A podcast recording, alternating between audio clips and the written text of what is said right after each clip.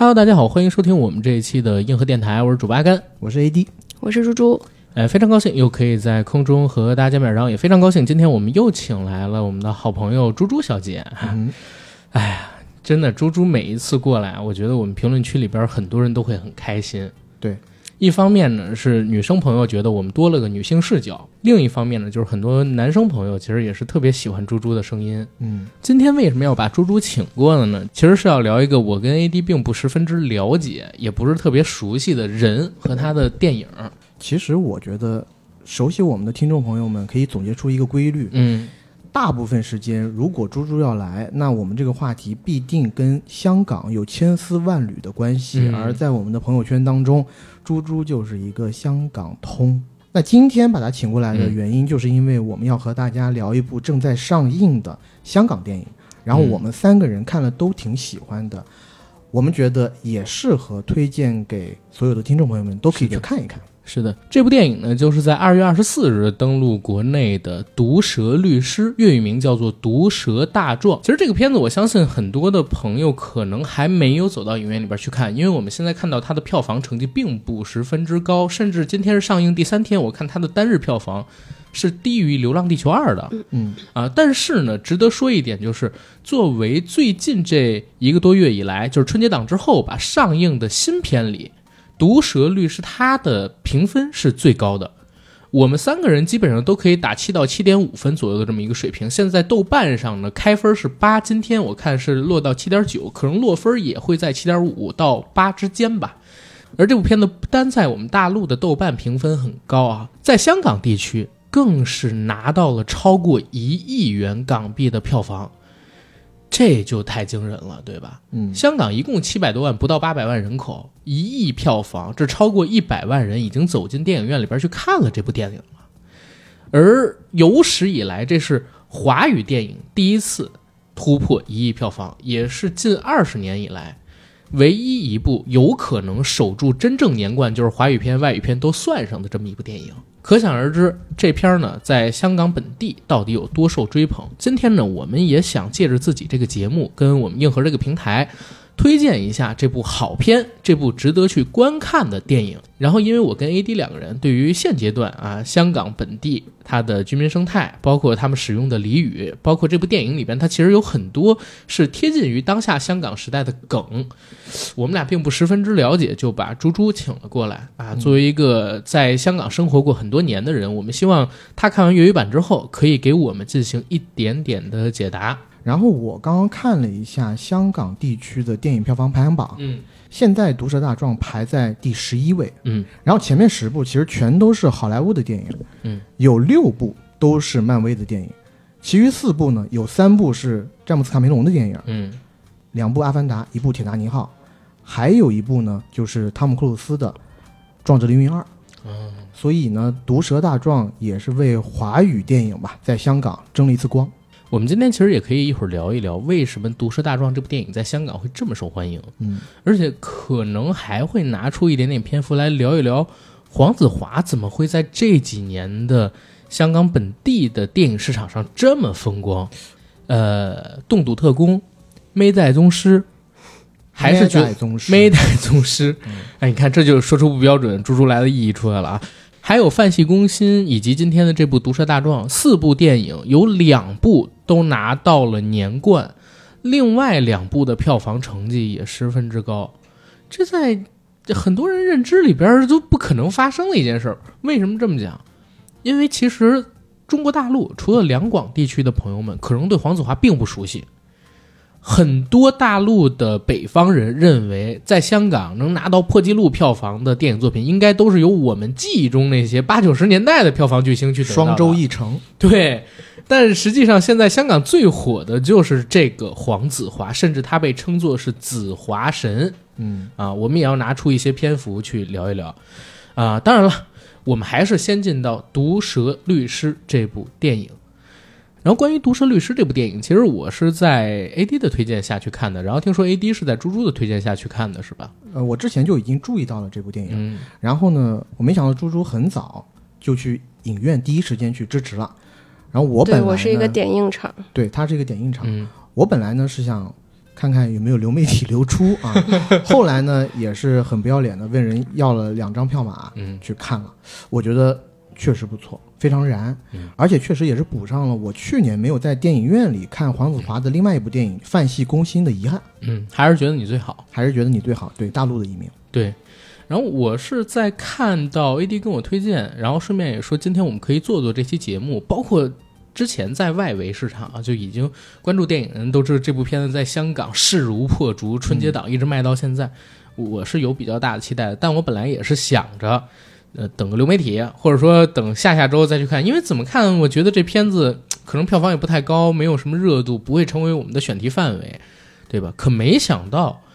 周围人都在推，我就走进影院里边去看了。很可惜，我看的是国语版，两位看的是粤语版啊。嗯啊，一会儿我们也可以聊一聊国语和粤语的差别。但看完之后，确实就像 AD 所说，非常的燃，而且很爽。对，甚至我在看完了之后给了一个评价，我说是华语最佳停变戏。但这个最佳停变戏啊，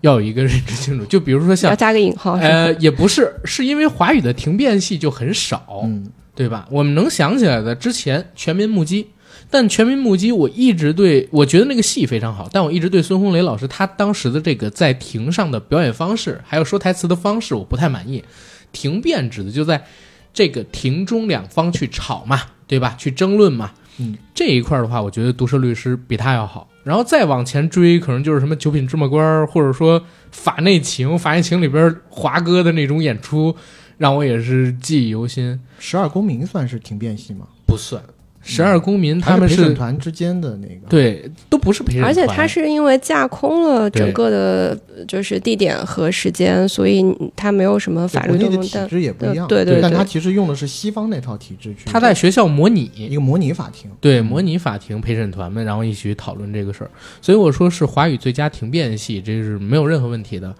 然后我不知道猪猪怎么看，因为你是最早看的这个片子的，啊，对我是看了点映的第一场，因为首映没有赶上，然后我去的那天竟然是满场，哎，就是点映的第一场，然后周围几乎前后左右坐的都是讲粤语的人，可能都是一些春节没来得及回香港的。老乡们在第一时间赶来看他们的紫华神吧。我看完的感觉就是觉得很爽，呃，就是一个嗯，怎么说呢，有点 TVB 爽片的感觉。嗯但是你看完之后还是会有一些不满足吧，因为到了整个剧情的后半部分，明显是有。比较大的漏洞的，但是整个确实在港产片的语境里面，很久没有看过这么工整和这么爽的片子了，而且，呃，又能够同时看到两个老戏骨同台飙戏，觉得非常满足，值回票价后代呀。然后我看完之后也去 Facebook 上去划拉了一下，发现就是在香港的受众里面，大家普遍的反应都是有大快人心，然后就是消消气，就很明显这部片。今年在今年这样一个语境里面，能够拿到这么好的票房成绩，其实也是某种出口吧。我觉得大家一个、宣泄。对大家一个宣泄，就是因为粤语版和国语版，我觉得可能很多。就大家看台词会有些不一样，比如说粤语，黄子华在最后结案陈词的时候讲的有些话，比如说法律面前穷人死梗，就是穷人死定了的意思，就是普通话不知道翻译成什么，可能是一个比较正确的词。哎，这个我可以补充一个，就这句话，因为我们在大陆看的叫嗯他“穷人死井”，字幕上写的是“穷人死井”这几个字，但是在香港地区好像它是另另外一个，对，就是穷人含住一个柱状物体啊，嗯，是这意思吧？是是是，呃，但我其实蛮好奇的，就是为什么这几年的香港电影，嗯，其实都会有所指啦，都会有一定的情绪宣泄，包括呃前几年我们都很喜欢的《怒火中案》和嗯呃《拆 China 弹专家 China 专家二》嗯包括去年的那个《神探大战》，它其实都是某种意义上有所指的。为什么偏偏是这部片在香港能拿到这么高的票房？我我也我觉得今天也想跟两位聊一聊。嗯，哎，我这两天去这个香港本地的论坛上边去搜有关于这部片子的一些说法，我发现有一个说法我蛮奇怪的，就是很多香港的小朋友会喊，终于有一个他们认知当中的香港巨星，嗯，抛弃合拍片，抛弃把目光投向七十年代、八十年代、九十年代，抛开警匪，然后去拍一部真正关注到当代香港的这么一个故事。但这个很当代吗？没有，嗯也是零几年的，对他也讲的是零几年年的故事但是起码它是一个现实题材的，并不是像现在合拍片一样。我、哦我感觉现在香港本地的年轻人啊，嗯对合拍片，我们自己对警匪都已经看腻了。我们这些大陆人，嗯，他们是当年看过或者说陪伴他们成长起来的香港电影是非常有生活气息的，然后变成了以警匪为主，嗯，然后所有人都在拍千篇一律的电影，刘德华、古天乐、张家辉、刘青云几个人随机搭配，然后就能出一部电影。他们对这些已经完全没有兴趣了，嗯，所以这些片子在香港的票房越来越低，而《毒舌大壮》这样的电影，你看票房节节高升。我觉得可能这当然是我的一个揣测啊，就是说大陆地区和香港地区虽然观众们对于电影审美或者说对各种不同的故事的喜好程度千差万别，但是好像大家都在找一个情绪。就大陆地区，你去看票房特别高的电影，也是在某一个情绪的点打透了。对，这也是这几年我觉得在电影圈听到各种各样的公司去聊项目、聊项目开发的时候，大家都会提的一句话，就是这故事你甭管是说的是什么，但你得给我找一个情绪的情绪点然后你嗯得把这个情绪的点打透，打透传达给观众。对。对。然后在呃这部片子的话，我觉得我不知道对于大部分的大陆观众是会不会有这种感觉，但我在想，肯定是普通的香港市民，嗯。看完这部片子以后，有一种情绪被打透的感觉，就是他们想要的草根嗯。战胜这种强权，强权，嗯战胜这种富豪阶层，嗯终于有一次在自己的电影里面可以看到。是是，那这样就说得通了，就是一场大型的意淫，意淫加春秋大梦。但他他他故事好简单，但是是情绪可以打得非常透。是嗯，其实这一点的话，我不知道听众们能不能理解 AD 说的什么意思。他其实我可以列举几部他刚才说的这种情况的电影，像《误杀》系列，嗯，像去年的《人生大事》其实都是属于这种走情绪电影，包括李焕英也是。嗯你要不然就是让我哭就一哭就哭到底，要不然呢，你就是把我心里边的不满通过你这个电影，最后不管是喊口号的方式也好，还是像八佰一样，最后给人民英雄点赞，把这个情绪宣泄出来。对，我觉得今年的《满江红》其实也是一部情绪电影。对，到结尾的时候，嗯，尤其我们在那期节目里面就讲了，如果没有那一个念诗的结尾，我觉得这部电影就挺平庸的。一场但大型是有了客气。对，但有了那一个念诗的环节，当时我一看完，我就跟呃周围的好朋友说，我说这部电影的票房估计会起来，是因为可以打中很多普通老百姓的一些心理。是的。嗯然后说回《毒舌大壮》这部电影，虽然它的故事发生地是在香港地区，但是呢，我们也可以带入这部电影。所以就说，好的电影不管到任何一个语境下、任何一个地区都是相通的，对吧？我们看好莱坞电影都会共情，何况看跟我们同人种、同肤色，然后一脉血缘相承的这么一个香港电影呢？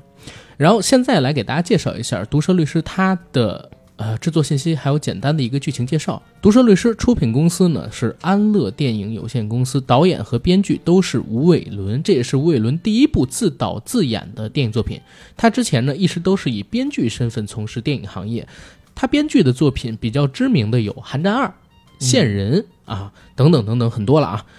这部片子的制片人呢是姜志强，姜老板，主演有刚才我们说到的黄子华、谢君豪，还有去年凭借梅艳芳一鸣惊人拿到香港电影金像奖最佳新人奖的王丹妮，以及廖宇舒，还有王敏德。片长这儿需要跟大家说一下，我们大陆上映的版本是一百三十三分钟，而中国香港本地上映的版本是一百三十四，接近三十五分钟啊。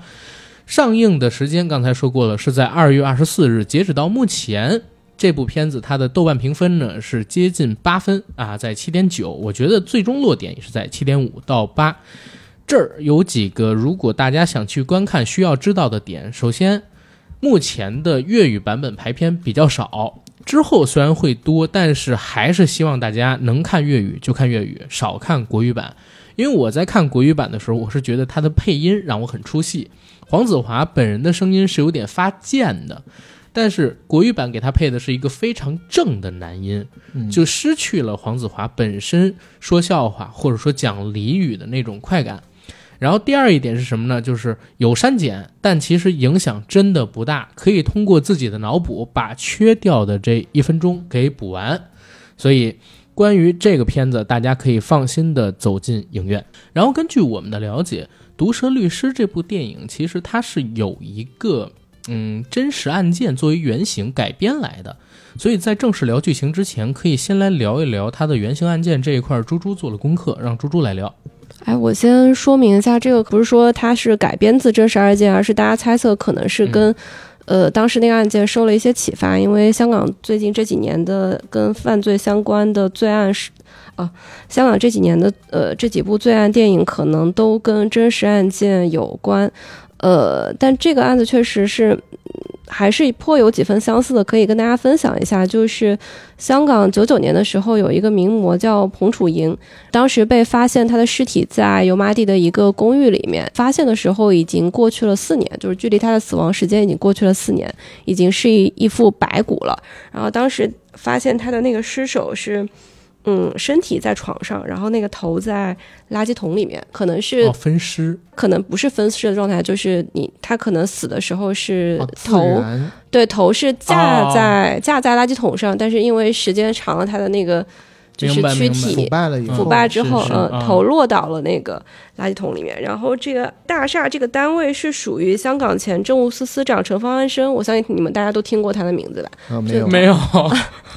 我很我很负责的说我没有听过。是的，嗯，陈方安生的亲哥哥叫方曼生，然后这个是他的房子。事发之后呢，他就否认跟这个人的关系，他就说这个只是他的租客。这个案件一直遭到很大的阻挠，所有的拍的照片上面显示的一些证物都不翼而飞了，甚至连他的家属都没有拿到他任何的遗物和证物。嗯，包括我看，好像现场应该还留有一个可能会含有 DNA 的避孕套，是那个避孕套也不翼而飞了，是吧？嗯是，香港有一个女律师叫温静晶，她就排除万难接了这个案子。这个案件她接下来之后也遭到了很多威胁，甚至她妈妈都被人威胁，然后甚至她妈跟她说：“你带一瓶带一樽清水，就如果有人向你淋那个强水，就是那个消强水、消强水，啊就是硫酸、硫酸这样的东西，你可以及时的去稀释它，就是已经做好了这样的准备上庭去打案。然后这个里面还有非常诡异的地方，就是说他在呃临上庭的前一晚，那个受害者可能化成了。鬼魂来前来跟他释放一些信息，就跟他说，呃，第二天上庭的三位证人可能是伪证人，就是会假冒她的男朋友，假冒她假冒她的男朋友，对，假冒的 OK，也就是说，整个司法系统可能都已经被疏通了。这个跟我们电影里面其实蛮像的嘛，嗯。就是找一些伪证嘛，伪证证人，嗯。然后就说是她男朋友，然后会指责她的私生活很很怎么样混乱。混乱嗯。怎么样，对。嗯，然后呃，我不知道这个是真的还是假的，就说温静晶在前一晚因为收到这个讯号，然后做了一些准备，就临场就问这三位证人，就说你们这位小姐她的生日是什么时候嘛？然后她床的家具什么方位什么的，这些人都答不上来，那嗯很明显就不是真正的，对对对对对。但是这桩案件因为没有真正的证人和没有证词，也没有证物，所以最终还是没有打成功。但是起码就是这位温律师还是能踢爆了，就是这位方先生是他的情夫，不而不是说他所谓的租客，对对对对对但是就是到最后真凶也没有浮出对水面。对，所以我想方先生最后也没有坐牢，也没有受到什么影响，是吗？只是名誉上受到了比较大的冲击。嗯，我我现在看到的资料是这样的，所以我想，我其实想说的是，这个才是真正的现实吧。就是所以，所以为什么电影能够给大家提供这样一个情绪出口，就是因为现实中达不到的，有这样一位，呃，所谓的青天大壮，能够帮大家匡扶正义，这个还是一个比较非常非常传统的一个价值观嘛。嗯，是的，是的，确实哈，我觉得，呃，猪猪说这一点的时候，让我想到了毒蛇大壮为什么在香港地区可以卖的这么好。嗯确实可能是在这个电影里面。呃，残酷的批判了一些在资本主义社会才会出现的这种非人道的现象。我们试想一下，九十年代初，嗯美国也有 O.J. 辛普森杀妻案，嗯到最后辛普森不是也逃之夭夭吗？当然，是逃之夭夭也也要打个双引号。现在有很多人觉得就是他杀的，但是当时他也有一个特别豪华的律师团队，是，那个豪华的律师团队当时帮助 O.J. 辛普森嗯，找了很多种借口，甚至到最后以好像是以种族种族歧视，因为去逮捕辛普森的那个警察曾经发表过有种族歧视的言论，然后最后辩方律师就以这个为症结点，最后导致全体的黑人美国人都支支持持辛普森。森。对对，但其实如果要按一些证据去推导的话，嗯好像他几乎都能坐实就是他杀的。对对，呃，所以你看这种事情就在我们大陆是发生不了的。是你像我们大陆发生的都是不上法庭的孙小果那样的，对私下解决，真正有问题的事儿都上不了法庭。是，但是嗯正义迟早是会来的，对吧？在我们这里，香港这边我们刚才看到你像启强都被都被毙了，是不是？别提启强了，又被那啥。啊，是是，但是说回来，《毒舌大壮》这个故事，其实呃可以看出它有一部分的内容是偏向接近于刚才猪猪所说的这个真实案件的，但是绝大部分影片中的情节基本都属于是原创。如果两者有关系的话啊，如果两者没关系，只是看到了这个故事，然后引发了编剧或者导演他们的一个创作欲，这也是有情可原的。嗯然后《毒舌律师》他的剧情是怎么样的呢？黄子华扮演的角色叫做林良水，在电影的开场，他其实是一位法官。这位法官呢，有本事、有理想，呃，但却没斗志、没口德。为什么？通过他后来的语言，我们知道，原来他一直都不善于捧臭脚，不善于在这套系统里呢去趋炎附会，所以仕途一直受阻。干了这么多年啊，都只是一个中等法官。然后在电影开场的这个时候，他已经做法官做了小二十年了。有一位他的同事升成了他的领导，而这位同事跟他有过节，就给他使了点小鞋小绊子。黄子华怒而退去了法官的职位，转行做了大律师。当大律师之后，接手的第一个案子，苦主呢叫曾杰尔，扮演者就是王丹妮。我们去年看到了自传电影《梅艳芳》里边的女主角曾杰尔扮演的是一位国际超模。为什么她是苦主呢？是因为她被卷入了虐童疑云当中。虐的小孩是谁？就是她的亲生女儿。因为警方发现她的女儿似乎是被人推向了桌角，导致后脑受伤、大量出血，而当时家中只有曾杰儿一个人，最起码按当时警方了解到的信息，只有他一个人，而他的女儿呢，又正巧是位聋哑人，没办法去为自己作证，所以这件事就变成了一个疑案。他不光是聋哑人，而是因为这个案件在立案的时候，他还处于昏迷状态。啊，对，所以这个案子就落到了林良水的手上。当林良水接手到这个案件之后，才发现哦，原来没有表面上这么简单。首先，第一点，当时发现孩子倒在血泊当中的并不是曾杰儿，而是曾杰儿的男友已经入赘到香港顶级富豪钟家的一位大夫。这位大夫和他有八年的情人关系，而曾杰儿的女儿其实是他们俩偷情所私生的。对吧？也是这位大夫第一时间发现了女孩受伤，让曾杰儿去报警。但是曾杰儿为了隐蔽两人之间的关系，没有说他的情夫也在家里，只说只有自己一个人，嗯，对吧？而接着往下去调查，他们发现似乎除了情夫和曾杰儿之外，家里还有第三人。因为女孩从昏迷过程当中醒了，对林良水这些律师们说：“妈妈从来不会打我，用手语去表达的。”有了这个信息之后，林良水他们就更加坐实曾杰儿不会虐待自己的女儿。那究竟是谁把他的女儿推向了这台桌角？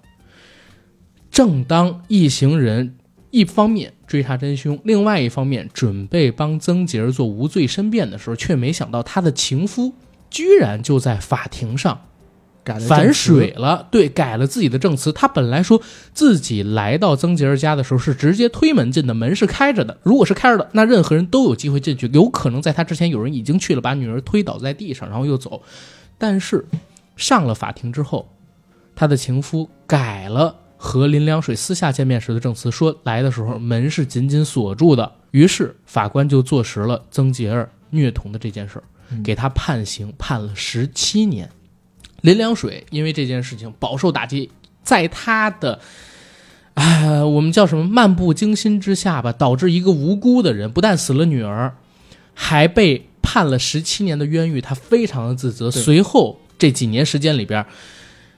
他用尽了自己所有的手段，甚至呢还丢掉了很多的工作，导致自己的律师事务所越开越小啊，也要帮这个曾洁儿洗脱冤屈。然后我们电影真正的故事就从两年之后的又一次法庭申诉开始。再后面的故事呢，其实就涉及到剧透了，所以我们在这里就嗯做一个分界点。如果大家不介意剧透的话，可以从这儿往后听；如果大家介意剧透的话呢，可以在这里就关掉了。但是我要补充一点，就是当这个男朋友去改变他的证词的时候，当时他们为什么会输掉？因为照理来说，你之前做的这些证词，嗯，要由作证的这个人亲笔签名，嗯，但他为什么可以信口改掉？就是因为他当时没签名，而原因是因为林良水律师知道。这一个男朋友是入赘了钟家，而钟家是香港当地有权有势的一个名门大户，他盼望着把这个案件给消了以后，嗯，可以攀上这高枝儿。对，可以跟钟家攀上关系，而他也更清楚这些名门望族不希望自己和任何的案件扯上关系，所以他当时在做证人证言的时候，就等于说给钟家行了个方便。就你们也别留任何的这种字面上的笔记了，嗯，你口头说了我就信，对，但没想到人家就信口雌黄，所以这才是林良水真正自责的原因。一个本来可以无辜的人，因他的疏忽，被判了十七年的冤狱，对吧？而且还是一个刚刚死了女儿的女人。对。然后我们关于影片故事部分先说到这儿，咱们来聊聊这个片子的优点，好吧？然后女士优先。我觉得它的优点就是它的套路。嗯，工整，工整。嗯，对，因为你看这个片，其实它整个结构跟呃很多韩片是很像的。例如说出租车司机，都是一个小人物的成长，一个一开始唯利是图的小人物。嗯，呃，初始的动机都是为了明哲保身，甚至是像呃林良水一样想要攀上高枝。富通发达，但可能因为一些原因，因为一些良心发现，然后突然奋起要帮助普通老百姓脱罪，然后去匡扶正义。对我觉得他优点就是他非常套路，但是非常有效。嗯，就我们其实，在录音之前，猪猪说了，这个电影他感觉在套路上比较像韩国的出租车司机。对，然后阿甘呢说这个东西比较像九品芝麻九品芝麻官。嗯。那你知道我看这个电影的时候，我有个大胆的揣测，当然我没有看任何的关于导演的访谈什么的。嗯，我在猜，他们可能是受到大概一八一九年左右出产的一部日本游戏的影响。那部游戏的男主角是木村拓哉做的原型，做的原型叫《审判之眼》。他的故事呢是说，以木村拓哉为原型的这个精装大律师，在七八年前。打输掉了一个案子，让有一个人做了冤狱，然后他在这七八年的时间，就从一个精装大律师变成了给一些黑社会打官司那种特别小的律师事务所的三流律师。然后他要在八年之后重新开启这个案件，为他当年的那个当事人沉冤得雪去昭雪。嗯啊，所以我看到这个。故事的时候，我觉得会很像那个游戏。嗯，当然了，又像猪猪讲的，就这个东西就是套路化的。没错，你任何的游戏、电影、电视剧装上这个套路，你会自然而然的觉得挺燃的。所以也不存在说谁启发了谁。嗯，对。哎，我想补充一点，就是其实它的优点也在于这个片名，就是《毒蛇律师》，它其实是把黄子华的整个的，就是作为一个董督校的。呃，他的人设最大大神，对他人设最大属性和律政剧给完美的融合到了一起，让黄子华的口活在电影里面发挥到了最大化。就是就是对观众来说，这个就是爽上加爽，因为黄子华这么多年一直都是香港人的骄傲。提问，因为我看的是国语版，国语版是看不出来黄子华有哪些地方毒舌，可以在这儿。Q 一下，就是你们俩人记得的粤语版里边，你们认为黄子华毒舌又有趣的那些台词吗？我说实在话，具体的台词很难记起了。对，可能是因为我的粤语不太好，但是他比较毒舌的部分，基本上集中在开场那一段落，以及到最后他结案陈词的那一小段落，他在开场那个段落的时候，他其实还是一个不得志的法官嘛。嗯然后他上庭会根据当事人的一些行为去毫不留情的去批判这个当事人。嗯当时他审理那个案件，其实说的是一个人偷了便利店类似七幺幺这种嗯。行将过期的两份盖饭，嗯。而那个人当庭辩护的理由就是，因为我没钱，嗯。我可以不吃饭，但我的爸爸妈妈嗯。他们不能不吃，他们年纪大了，他们没有这种赚钱能力什么的。嗯。当时黄子华就说了，就说那孔大塞呀，我听不懂，你说什么意思？就是你穷，你就是老大吗。对对对你穷就可以杀人放火嘛。你穷就可国语版以杀人放火吗？没钱了不起啊！对，差不多是这个意思。但是粤语要用这句话说的话，可能就是一个俚语的梗来的。嗯啊，你穷大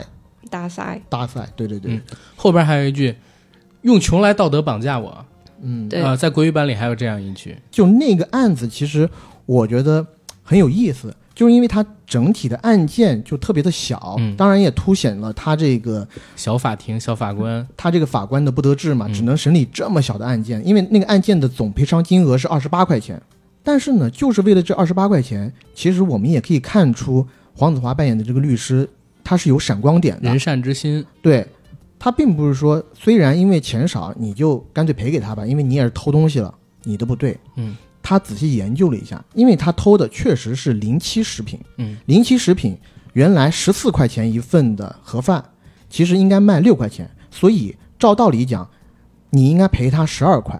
嗯不应该赔二十八块。嗯，就这种锱铢必较，在言语的交锋当中，我觉得就那第一场戏就可以把这个人的性格交代的挺完满的了。嗯再一个毒舌的部分，其实是在这个庭审戏之前，嗯当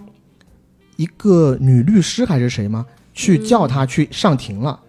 因为他当时心中应该很生气，就类似吧，就是他们那个系统的人，他对着那个女书记官有一顿输出，但那个输出我已经记不太清楚了，嗯反正就是有一些就是各种呃、言语上的侮辱吧，对。对，呃，就是吐槽马上要成为自己上司的那个女生。她不是上司吧？是就是就本来可能是她的同柴，嗯但是后来做上司给他穿小鞋那个，对对对，说你要是愿意捧他臭脚，你就去吧。然后这些话，然后我还是要说回黄子华一开始把这个律师的玩世不恭，嗯，表演的淋漓尽致。就是他第一次出庭为曾静儿辩护的时候，你还记不记得？其实他整个在庭上的过程是非常漫不经心的心，不在焉。他觉得这就是一个特别特别小的官司，嗯而他自己当时是在干嘛？他在跟他的实习助理，嗯，在讨论股票是涨是跌。嗯他因为他当时有一个 BB 机，他一直在看，他应该是最近买了一只股票，他想四块钱的时候抛出去，所以他定的目标是四块钱。嗯，然后呢，他实习律师一直在帮他看股价。当对方律师在控诉曾洁儿的时候，他也没有太仔细听，嗯而他一直在跟实习律师在使眼色。然后他的这个实习生用手势跟他打四块三，已经涨到四块三了。然后黄子华那种喜出望外的劲儿，我当时看到这一点的时候，我真的觉得挺爽的。就是你可以知道，他下来马上这个庭审可能对他极为不利，嗯，因为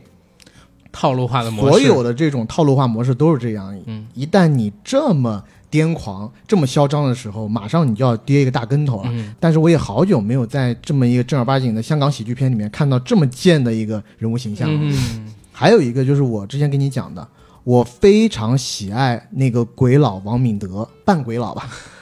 嗯，因为我记得我从小哈，我就觉得王敏德特别的帅。嗯，然后，但是呢，很可惜，他担当不了大主角，他没有办法扛票房，所以他基本上都是演一些大配。对我现在记得他唯一一个可以算得上主角的戏，有野一部叫《浑身是胆》，啊，一个那种神偷片，嗯九十年代末期的神偷片，他演的呃一个男主。这十几年的过程当中，我好像很少看见他在港片里面露脸，嗯或者是一些特别不知名的小角色。对，然后他在这部戏里头，我自己感觉演得非常好，因为他在这里头，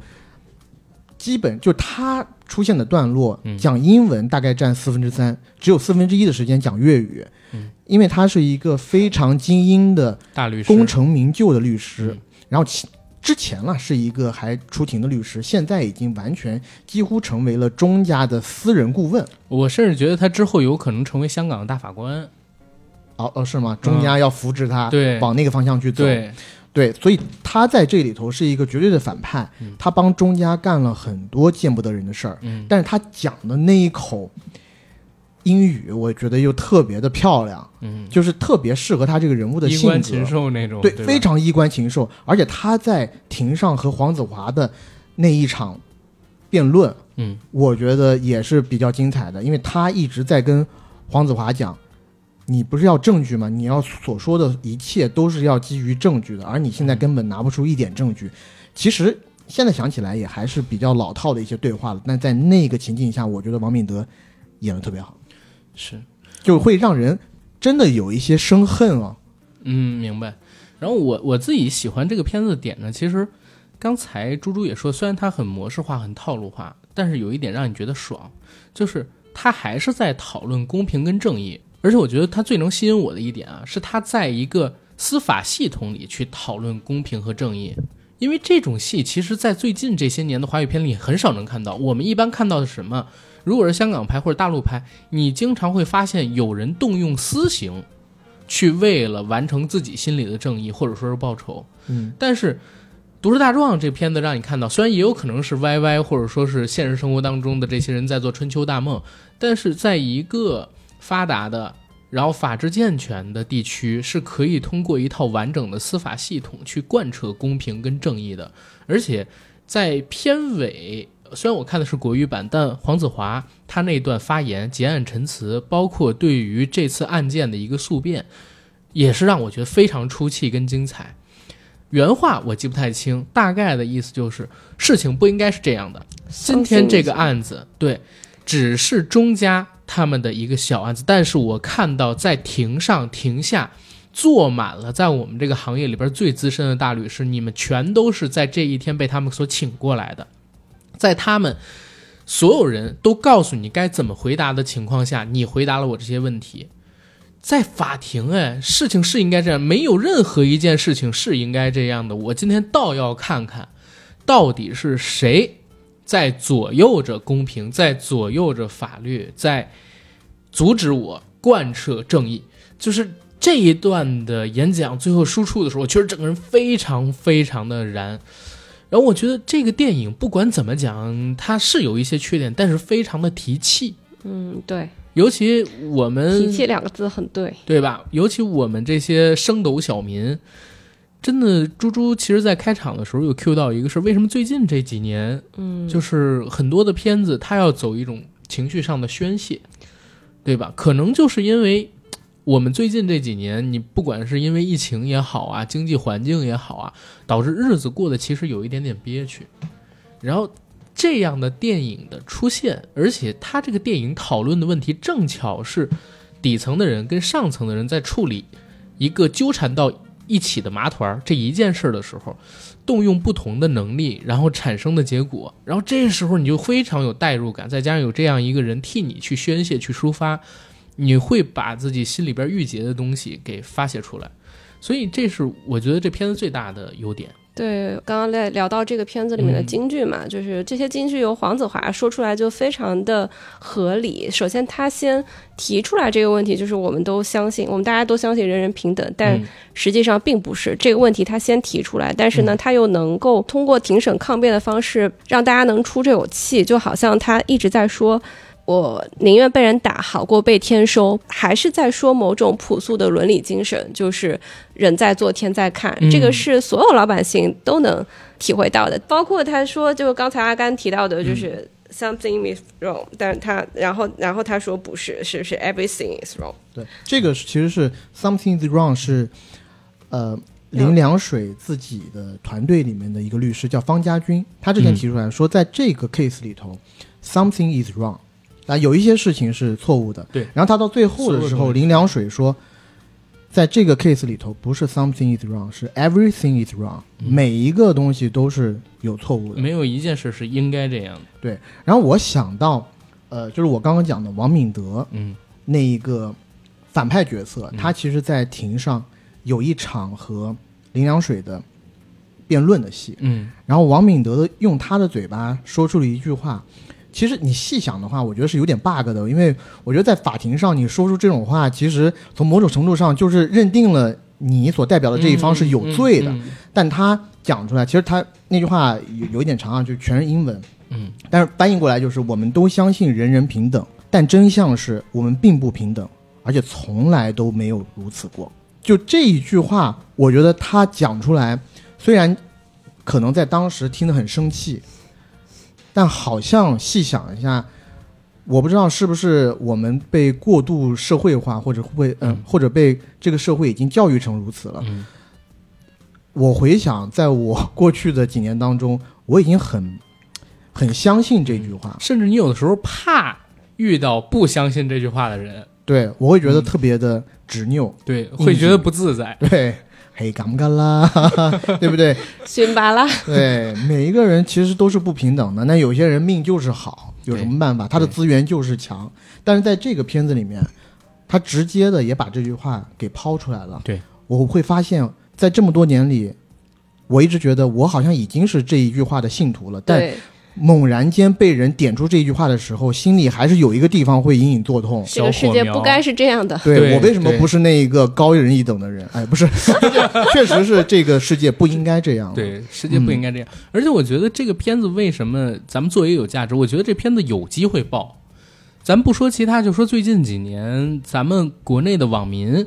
对于九九六还有资本家的痛恨，都已经痛恨到什么程度了？在网上天天有人骂资本嘛。当这部片子上映之后，你会发现它是真正的可能大陆第一次看到一个我们中国人自己来讨论权贵是如何利用他们的权利来压迫我们的，然后我们是怎么奋起反抗的，而且最后我们还行，战胜了他们，对吧？没错。所以这片子它是有爆的潜质的，也是真的希望它能好。之后借由这个片子，能出更多这种类型的电影，对吧？因为大家只要看到一个片子成功，后边的片方才会跟着一起来做。现在全都是一门心思让你哭，或者说绞尽脑汁用最低俗的笑料让你笑，其实也没意思。反而是这种更能反映我们生活、更能印证现实的片子更有意义。那优点环节我们就先说到这儿了啊。如果听众朋友们觉得还有优点我们没有说到的，可以在评论区里边给我们补充。然后下面就来聊聊咱们三个人看完这个片子之后难以忍受的缺点都有啥？还是先从猪猪来，好吧？难以忍受的缺点，我觉得就是谢俊豪是我的爱，但是他怎么演了这么一个 毫不可信的人物？当然他演的非常有魅力，我还是很爱他。但是，嗯，作为一个稍微有一点法律常识的人，稍微有点 common sense 的人，都会知道这样一个就专业的大律师，他不可能在法庭上反水做出这么不专业的举动，就是跟呃控方律师。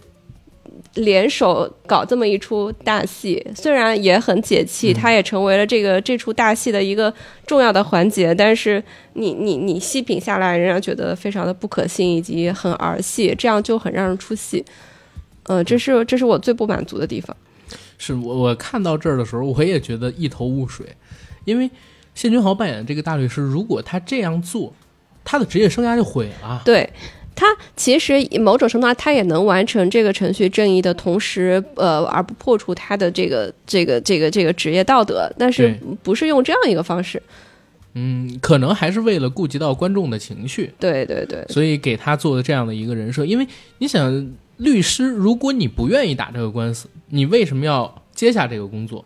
不管你是出于任何原因，你接下了这份工作，你就要为这份工作，然后去完成你自己该做的事儿。对，其实他最真，他他最应该做出的举动就是我坚决不接这个官司。他最终还是屈服了权势，但他在呃法庭上搞这么一出，就真的是有损法律的尊严。这不是我们三观不正啊，而是律师这个职业的属性本身是这样的。然后这个片子他做了一个非常人设不符的事儿。作为一个资深大律师，他应该是极度专业的，极度对得起自己这个大律师的称谓。但是他在法庭上做的就是他的感性战胜了自己的职业素养。当然，我们并不是说这东西有错，只不过现实生活中真的不太可能发生。对，因为我之前采访过一些刑事律师，他们是呃是为很多死刑犯做过辩护的，嗯然后他们也说，就是呃，作为一个律师，他的职业职他的职业道德就是我要为我的这个死刑犯呃做辩护，哪怕他是做了罪大恶极的事情，我也应该在法律层面给到他应该受到的对待。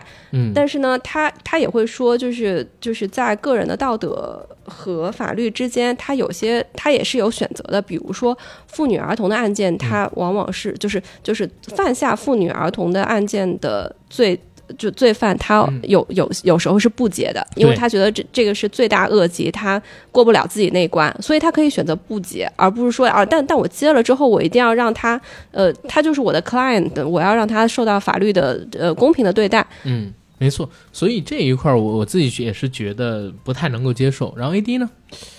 嗯，其实你们说谢君豪这一点啊，对于我来讲我还好，嗯因为本身看这部戏的时候，从他一开始我就不会特别带入成一个特别现现实主义的写实的风格去看这部戏。嗯然后包括谢君豪演的这位大壮，他为什么当时候会接这个案子，其实也交代了，他就是一个嫉恶如仇的人。谢君豪所饰演的这个大壮，当时为什么会接这个案子，也是就在这个王敏德透露给他，其实，在开庭之前，黄子华扮演的律师他们在使一些小的计策，因为他知道这个案件如果要重新开庭的话，有四个大律师会是政府这方面指派的主力选手，嗯。所以呢，他们就钻了一个法律的空子，或者说不是法律的空子吧，他运用了法律的这么一个机制，在政府找到这四位大律师之前，嗯。他们先去请教了这四位律师当中的其中三个人嗯。关于这个案件的种种情形。嗯。那么当后一步政府再找到这三个律师的时候，因为这三个律师提前关联。已经跟被告接触过了，所以他们不能成为指派律师。是的，然后王敏德在得知了这个消息之后，就赶在黄子华之前提前联系到了谢军华扮演的这个这个律师，还告诉了他黄子华现在的这个计谋。再等到黄子华联系到谢军豪扮演的这个律师的时候，这个角色是一口回绝掉他的，嗯而且他还明明白白的就告诉他，就你做的这一套行为，我是不能认可的，嗯，你这是在玩弄法律。而且在侮辱律师这个职对，而且也在侮辱正义。嗯，然后我当时看的，我就觉得他是一个特别执拗，然后特别以正义为中心的人。程序正义，对，呃，或者我自己感觉他不能叫程序正义，嗯。因为黄子华所做的所有事情也都是符合程序的，他就是一个要忠于正义的人。所以在庭审的那个过程当中，当他得知了真正的坏人以后，他做出了这样的一个决定，嗯要去帮黄子华。其实他做出这个决定的时候，我已经跟我朋友讲了，我说你看着啊，这个人之后就要帮他了。但是我当时做这个猜测是，可能在休庭之后，他会先卸任作为辩方律师的这个职务，嗯然后再去找到被告他们要和黄子华联手组成一个新的律师团。但是我确实也是没想到，他就在庭上就开始消极辩护了。对，不是消极辩护，是跟着黄子华一起怒斥自己的这个，先是说我没有听到，我没有听清。他，最开始的时候不是，最开始是完全的消极辩护，嗯呃，因为黄子华讲了一长串具有侮辱性的言语去怒斥这班有钱人，嗯。包括王敏德，包括钟家这班人。对，然后这时候照理来说，谢军华扮演的律师需要去抗议的嗯啊，需要去制止出他的这番言言论，但是他怎么说的？他是说，报告法官，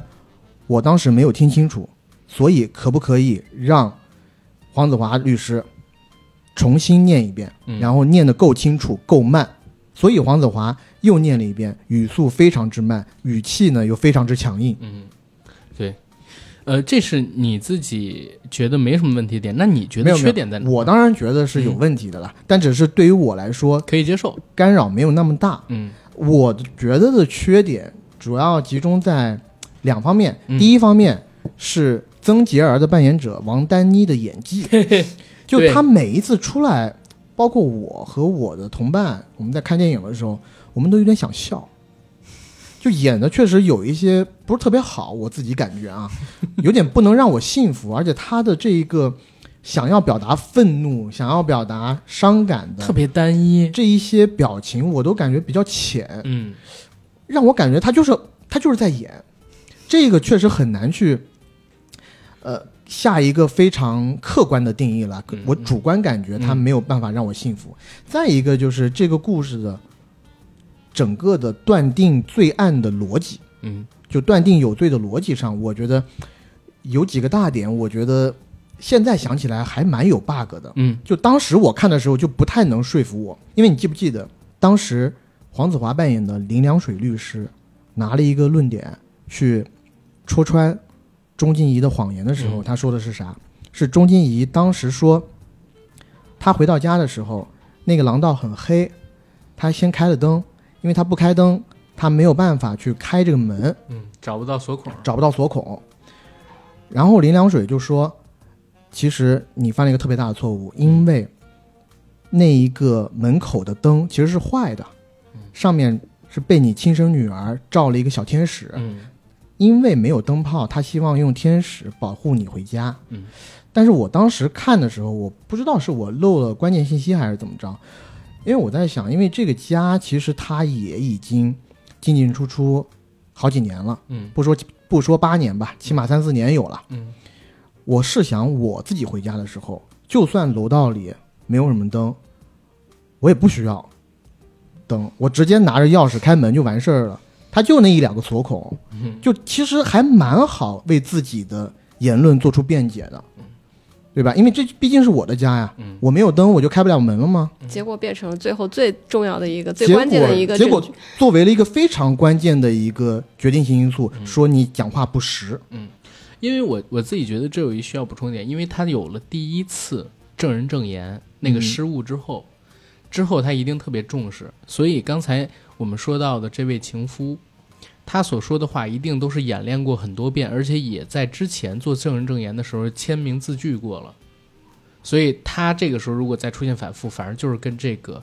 证言有所不符。嗯。然后呢，再加上黄子华之前一直都在给他的情绪上眼药，嗯。让他有点失控了，他太慌张了。对，他是。在打情绪战嘛，他把那两个水樽放在那个嗯，台上，故意让他看到。让他看到嗯，对对，然后那两个塑料瓶也是我觉得不能说是 bug 吧，我就觉得这场停辩戏到最后，最后的那几个决定性因素就有一些儿戏，对，包括那个塑料瓶找着的过程也挺儿戏的。那塑料瓶放在那个垃圾楼里面两三年了，也没人去动，对，他去找就给他找着了，然后任何的这些信息啊也都保存的很好，嗯，我就觉得嗯稍显儿戏了一点儿。而且就很奇怪，奇怪在哪儿？他女儿不是当天受的伤吗？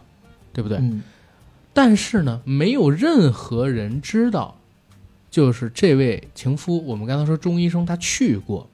直到曾杰儿自己主动坦白说家里有人去，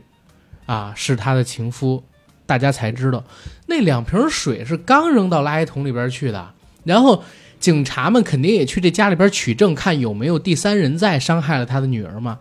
查不出有两瓶水，这两瓶水上面可能有指纹吗？到时候一问就知道，怎么还轮得到由曾杰儿主动坦白说，其实还有一个人，这个人是我情夫，是我女儿的爸爸，他也来了，这一点其实就对不上了。那其实还有一个最重要的问题，就是从嗯初始曾杰儿被定罪就没有实质证据，为什么就能给他定罪呢？嗯嗯，在这个我可以理解啊，在缺少第三人在场的这么一个情况下，或者说，因为我们刚才说这个钟医生，他其实是有一个不在现场证明的，他去做了这个电视的节目嘛。然后呢，如果在当时这个时间节点，不管那保安是不是做伪证，法官那边得到的信息是，他看到曾杰儿在打骂自己的女儿，然后再加上现在已经有了这些信息，那就是他虐童了呗，失手致死。嗯，这个我也觉得还对 OK。于我来说啦，嗯他最后的这两个大的论据嗯啊，这两个大的关键点，嗯，我都觉得有一些轻飘飘的，就是不像我们想象中可能一些比较正统的、逻辑非常严密的这种推理戏份。对，当他抛出最后的关键点的时候，那个关键点一定是逻辑特别严密，而且，让你看到以后觉得特别吃惊的一个关键点。但没想到这个戏的最后有一些轻嗯啊，他的证据方面有一些轻。还有就是之前我们聊到的林保怡这个角色，嗯其实从他出现到他最后在庭上的表现，我其实都稍微脑海里有一点雾水，就是感觉这个人有些奇怪，是不知道他为什么出现，然后也不知道他和黄子华的关系有多么的好，多么的亲密，嗯而黄子华为什么就这么信任他？嗯哎，据说他跟黄子华在那个林茂爷跟黄子华在那个操场上那那场戏是黄子华自己写的，哦，是吗？啊 吓我一跳，我还以为说未删减版里他俩是原来谈过恋爱怎么样的呢？哥，嗯，但是如果能谈过恋爱的话，我就理解了为什么会在这个时候出来，对吧？像那个利刃出鞘似的，嗯修书跟零零七两个人，对，但我我有一点跟你是一样的，我是觉得他的这个片子吧，尤其到后半程就把整个司法系统当儿戏，因为我自己是正经上过庭的啊。你知道黄子华扮演的这个林良水，从他最后一次终审上庭开始答辩开始，他所有的话都有可能以藐视法庭为由，然后直接叫停这一次的庭审的。直接叫停这一次庭审，更何况还有陪审团在场，陪审团是非常有可能被他这些言论所误导的。所以如果是一个称职的法官，然后一个正常程序的法庭，当他开口说这第一句话，其实他已经造成了司法影响，然后这些陪审团有可能都要换掉的，然后这个庭审就要暂停住，但是一直没有暂停，反而还让他一直一直一直一直输出，只在最后法官警告了那么一两句，然后对方律师，当然我们刚才说这是人事的问题，没有起身反对。你像我们自己看过的，我印象当中最好的两个也是讲庭辩的戏，一个是乔佩西演的，叫《我的表兄维尼》。嗯，那个片子呢，最开场，乔佩西作为那个乔佩西作为律师去法庭去了五次，每次还没开口说话，庭审就结束了。为什么？因为他穿的衣服不合格，他没有穿西装，然后他没有穿皮鞋，他没有打领带，就因为这些原因，一上场刚说第一句话，OK 罚款，然后庭审结束，下次再来，改天。这是刚才说到的这个我的表兄维尼，他这里边对于藐视法庭最简单直白的一个描写，而结尾那个片子论证据是他们发现哦，他这个轮胎印，车子逃走轮胎印，因为他他们要，因为他们要打一个抢劫案，要证明自己的亲戚是无辜的，最后是通过轮胎印发现这个轮胎印只有某一款汽车，然后才能弄出来。还有一个片子是汤姆克鲁斯演的《义海雄风》，也是一个庭辩戏。他跟现在看到的《毒舌律师》有点像，也是通过不断的去激对方的情绪，让对方口误，把真相给说出来。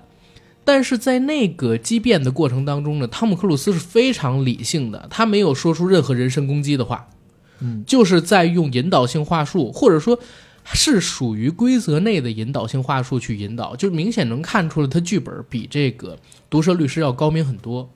毒舌律师到结尾近乎有点玄幻片的情节了，不单是对方律师跟着自己一起反水，然后去打这个王敏德，然后法官也完全不叫停，他这些藐视法庭，然后人身攻击、引导性的东西，嗯，对，但我是觉得这个就是毒舌律师这一个，我觉得香港有一套自成逻辑的这种，嗯，叫大壮片吗？啊，因为他是所有的这种，比如说《壮王宋志杰》也好，《九品芝麻官》也好，《算死草》也好，嗯都是一些大壮在庭上，天理大过情绪，对，呃或者是在衙门里对，用诡辩的方式去赢得案子，然后这种诡辩的方式就会穿插很多一些市井的语言，嗯嗯。啊，甚至是一些辱骂性的语言，是，但老百姓就是喜欢看嘛。是。所以如果他真的演成了像《好人寥寥》的那种写法，嗯。或者是《芝加哥七君子》啊那种戏的，写法，那他就不能叫毒舌律师，也没有现在这个票房，对，他就叫港产律师。呃港产片里面的大壮形象基本上都是周星驰。黄子华这样的，就是带一点地痞无赖，嗯。带一点就是市井流氓的感觉，然后他解决方案都是用这种，之前我记得那个谁啊，叫张嘉，就是 TVB 一个演员、嗯。演的那个罗爸，街头。哦，流、啊流氓律师。怒火怒火街头怒火街头，啊，那个张嘉颖，张嘉颖对。郑嘉颖吧，郑嘉颖郑嘉颖，sorry，我觉得也是有一点这个意思。对对对我看过对它其实都是介于流氓地痞，但同时还有点学术、有点学识的这种对人。他是他是用某种呃，我我这种地痞无赖来掩盖他内心的这种正义之火。嗯哦，有点像王朔那套文风。我越说我不在乎，其实我越在乎。我越喜欢你，我越得说我不喜对，然后。往往往这样的人是经历过某些人生起伏的。对对，他会有一段前史。对对然后还有一点，我觉得这片子也算是缺点吧，就是他对于黄子华这个人的前情啊，真的铺垫很少。一上来他就已经是一个游手好闲，然后有理想没志气、没有斗志的这么一个大壮了。然后后边所有他过去经历的东西都是通过他口述，都是通过他口述。前半部分唯一一个能展示他这个人有功底正义的，就是 A D 在开场的时候说到那个十二块的便当，那件事儿。他跟他跟那个林保怡的对话不是也有体现出来吗？那段就已经是中断了。那一段就太少了，我其实没有太注意，而且那一段说实话，我觉得气氛有点 low 啊，就像相当于毕竟是是子华神自己写的呀，呃，也不能这么说，就 算是灵魂黑夜吧，对不对？是。然后后面就开始一步步往上走了，然后在那一段的时候，我觉得等于说是整个戏气氛最低的时候，然后我会有一点分神，甚至我想那段赶紧快进过去，因为那段讲的是黄子华在酒吧里面嗯。跟人家置气，嗯，原因是因为他其实是在现实生活当中非常的不得意，嗯，不得志，他是因为曾洁儿因他受了冤屈，他自暴自弃，嗯。对，自暴自弃，就犯贱要让别人打自己，去酒吧里边天天找人挑衅，挑事儿，对，但没想到林保怡他的好朋友过来了，嗯，然后给了他特别有力的三个勾拳，那三个勾拳也是看惊我了，我就说啊，真的好朋友会打这么大力吗？这是真的有点像往死里打的感觉。然后画面一转，两个人就坐在操场上啊聊人生了。我一想，哎，这俩人，因为他在打的时候，我没有感觉这两个人是好朋友。然后画面一转，这两个人成为了莫逆之交，我确实感觉好像还有点跳戏，有点突兀。你你这点其实说的很对。我开始看到这场戏的时候，我会以为他俩是一个也是很典型、很套路化那种模式，就是打不相识，林保怡之前因为黄子华受了冤屈，但是黄子华之后呢，因为自己的努力怎么着补偿了林保怡，或者说帮他又证明了。林保怡，如果是按你这个讲法的话，嗯林保怡就会在那场点醒黄子华。对，你不能再犯什么什么什么这样的错错误对，是他是一林保怡其实是是一个耶稣基督一样的一个拯救者，也指路人。对，但但我也确实没想到他俩原来是好朋友，是好朋友而且林保怡是 ICAC 的，对，廉政公署，这个我确实是有点搞不清。但呃，说回来，我觉得有一点我觉得挺酷的，嗯。就是他当时描写钟家的这个影响力，嗯。两方面就在庭审前的一晚，一方面是黄子华被冤狱逮到了看守所里，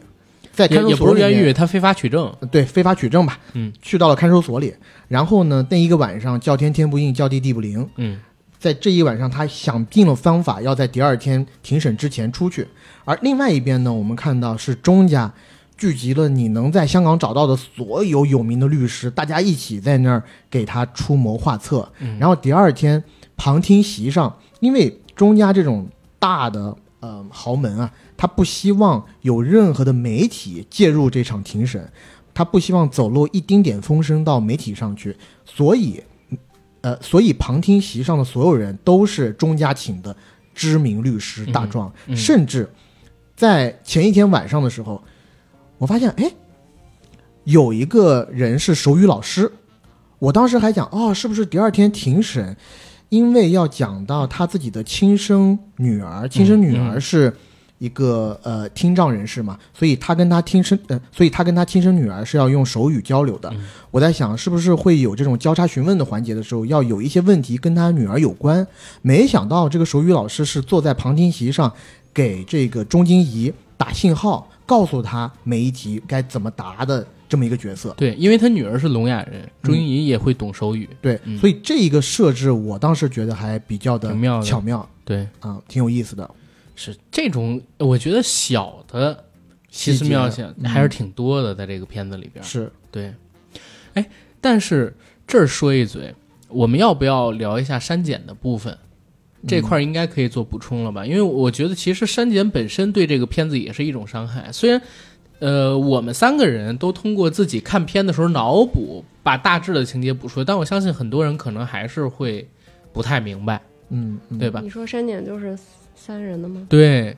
就是这个片子大陆上映的版本，相比起香港版本减少了一分钟。然后大致这一分钟，我们在网上搜，包括我们自己脑补，可以搜出来的结局是，可以搜出来的片段是什么呢？首先第一点，曾洁儿之前确实是超级名模，但是出身平凡，而且她自己也说了，模特这个工作你能做几年呢？而且她其实也没有做到真的很顶级的模特嘛。如果很顶级，她就上维密了。还用得着在这里做别人的情人吗？他自己那套大别墅的房子，其实很有可能就是他做一些钱色交易，然后所赚取来的。而他与中医师相识的经过呢，是因为他先认识的中医师的老婆就是钟太太。钟太太她和中医师经常会邀请一些这个呃年轻靓丽的女性来玩一些游戏，然后三个人呢在持续了两个月左右的这种暧昧关系之后，钟太太对曾洁儿失去兴趣了，就跟她断联了。可是没想到她断联之后呢，她丈夫钟医师还和曾洁儿有联系，甚至两个人就发展成了秘密情人，长达八年之久，还有了一个女儿。这件事儿让钟太太发现之后，她受不了，她受不了自己所玩弄的人背叛她，而且拿她当傻子一样。在背后搞了八年的地下情，所以才会误伤了曾杰是他的女儿。前情是这样的，其实我觉得这个前情真的很重要，因为这个片子开场的时候我们就有聊过，它其实是提气，是讲不公嘛，是讲权贵玩弄底层人嘛。然后现在我们看到的这个未删减的版本里边的片段，实际上就讲说，连他们这个婚姻，连婚姻里边的情感，都是由钟太太去操控，而且。相比起一条人命，他更在乎自己的狗死了怎么样？他愿意为自己死去的狗建立一支基金，对吧？但是呢，他看到倒地的小女孩后边血已经成血泊了，不报警的，反而是打电话给自己的丈夫说：“你来收拾你自己的烂摊子。”然后就走了。可见他的冷血跟绝情，所有的一切都是因为他们这种漠视而产生的。嗯嗯，所以这个删减片段虽然大家可以脑补。可是呢，删减之后还是会有一些影响。嗯，反正我看的时候我就理解差了，因为我毕竟就是 S M 领域不如这个阿甘耕耘的深啊。他一看他就看出来了啊，什么就是你那套理论是什么来着？说这个钟金钟念华就是所有的衣服里头都有蕾丝，然后你不是不是他是不是都有蕾丝？呃，是这个样子。A D 当时看完了之后，他觉得就是他和曾洁儿两个人搞女同，嗯，对吧？但是我说应该是他们三个人，而且这两个人呢，就是钟医师和曾洁儿都要听命于钟太太。为什么？就是因为，首先钟太太长得就非常的锋利，然后第二一点呢，对女王范。第二一点呢，是我我观察到，在这个片子里边啊，他几乎每一次出场。他不管是穿白衣服还是红衣服，他所有的内衣全都是穿黑色的蕾丝，而且他永远要戴那副黑色的手套。是，我觉得首先这个就你的这个论点是非常之牵强，还是说你们这个群体就是这么玩的？我也不懂。我当时是有一个比较浪漫化的想象，就是因为我也看到台女语台词了，就是说我和他的关系只有两三个月，但是呢，我之后一直跟。这个她的老公还保持着关系，所以我当时觉得，哎，她其实是两面通吃，她其实是个双。但是呢，这个钟念华呢，钟念华和钟金怡可能是一个行婚来的。钟念华念及他家族的豪门啊，各种忍痛割爱，和他断了联系。但是没想到她的老公，嗯，还和这个曾洁儿保持长达八年的地下恋人的关系。嗯，然后在八年之后。她无意间撞破了她老公这档事儿以后，她的愤怒不是出自于她老公的背叛，而是出自于她最爱的曾洁儿的背叛的背叛啊！你是这么理解的？在我的那个想象里，她和她老公没有感情，就是行婚而已，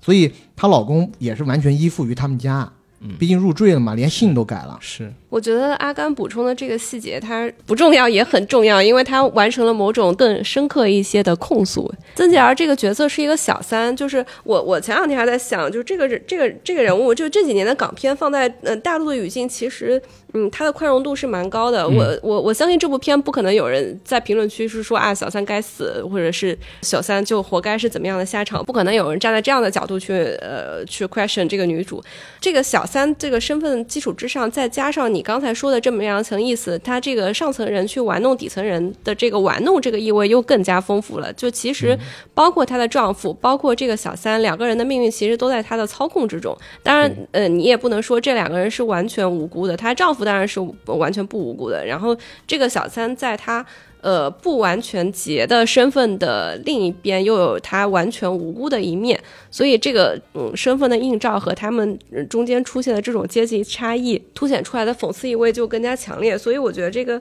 这个细节删的还是呃挺挺诡谲的。是，呃，这也说一嘴，就是这两年其实删掉这些片段的港片啊也很多，对吧？不止这一部，去年的还是觉得你最好，也删掉了一些。啊，对，对，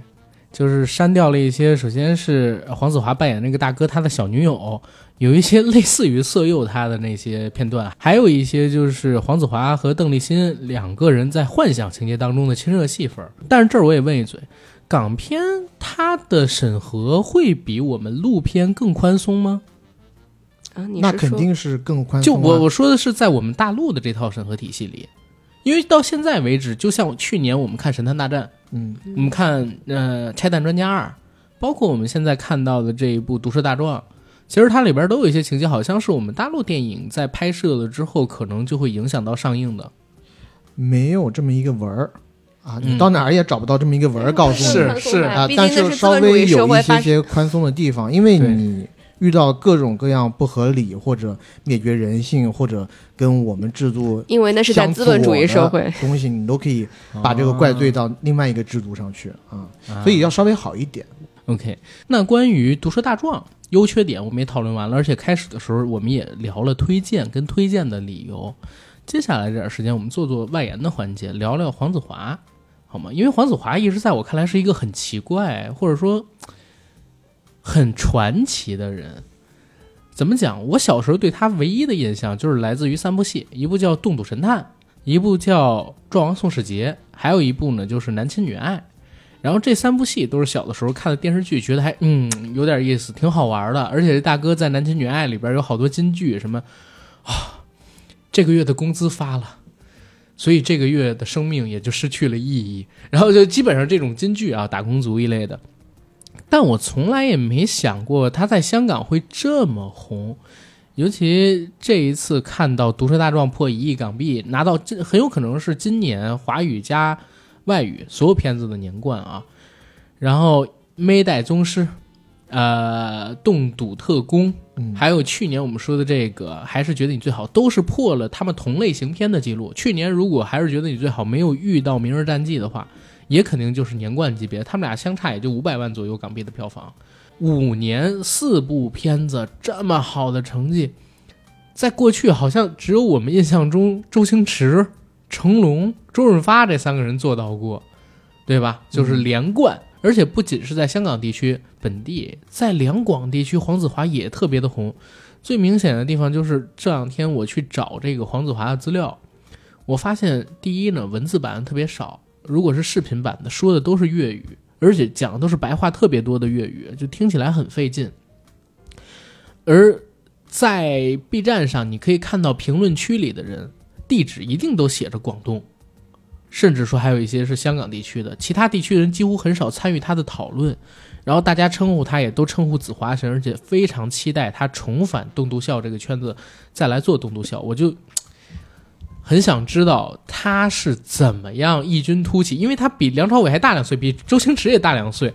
怎么会在这样一个年纪拍电影取得这么大的成就？然后他又是怎样脱离开电影电视剧这个载体，而红在香港这个演艺界的呢？